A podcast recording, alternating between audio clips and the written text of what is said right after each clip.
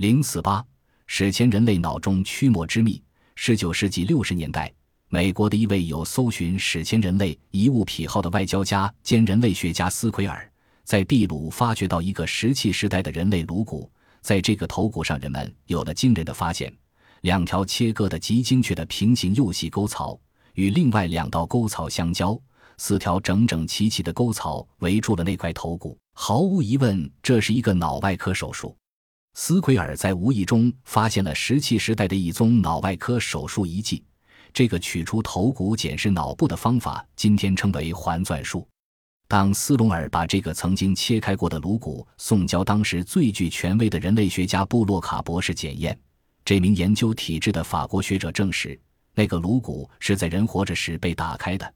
更进一步的研究断定，切口周围的骨头还有被感染过的迹象，似乎头骨被开刀后。这个人大概仅活了十五天，便离开了这个世界。这以后的几十年，学者们研究了欧洲的史前人类头骨，确信懂得环钻术的史前人并不限于美洲。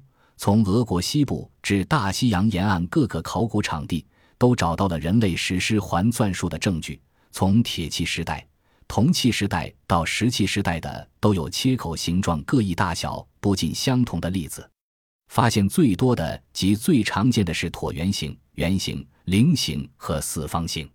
令人惊讶的是，一九三六年巴勒斯坦发现的两个因脑外科手术切割过的头骨，采取的切锯方式竟然与远隔重洋斯奎尔在秘鲁发现的那个完全相同。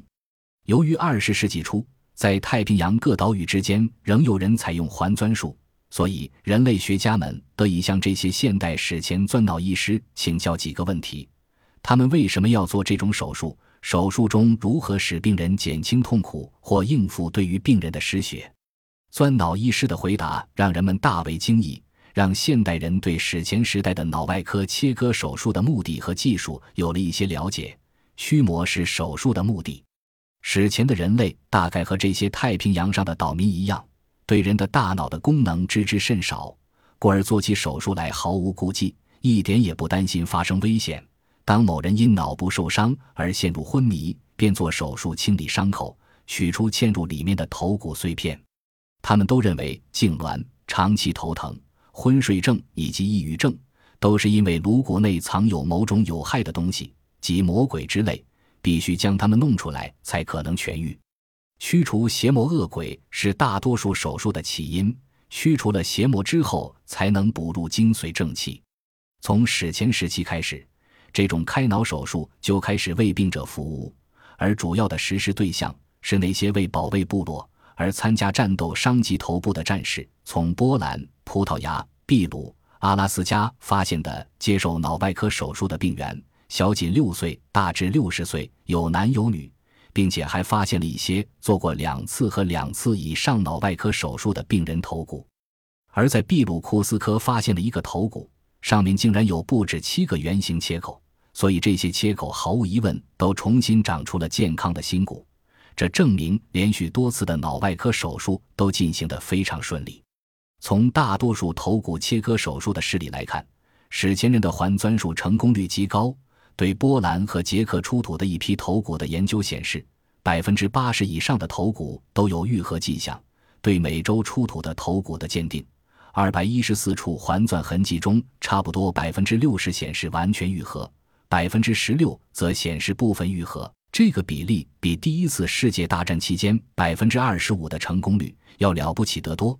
因而，我们不能不赞叹史前人类外科手术的成就。旧石器时代的人类为什么能取得如此成功？这让我们去研究他们实行手术的具体方法，因为我们知道他们没有掌握冶炼金属的技术，仅凭削尖或磨锐的石刀，如何去进行这么精细的切割？其实，这是他们将多种技巧并用的结果。他们并不是像今天的人那样把头骨锯开，而是沿着要切开的直线或弧线，多次着力加以刮削。由于薄薄的石片刀如受力过大，刃口很容易崩裂，在伤口里面留下残血，所以整个手术需要小心谨慎，要实行很长的时间。现代人在医院实施外科手术，要依赖麻醉剂减轻病人痛苦，靠抗阴药预防感染。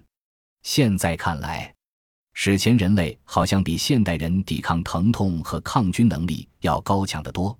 他们给人的印象似乎能忍受剧烈的痛苦，而环钻师的水平也极为高明。因手术而感染的事例非常罕见。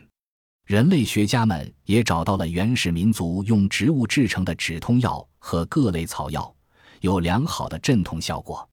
还发现史前的秘鲁居民有一种功效极佳的药物——骨科。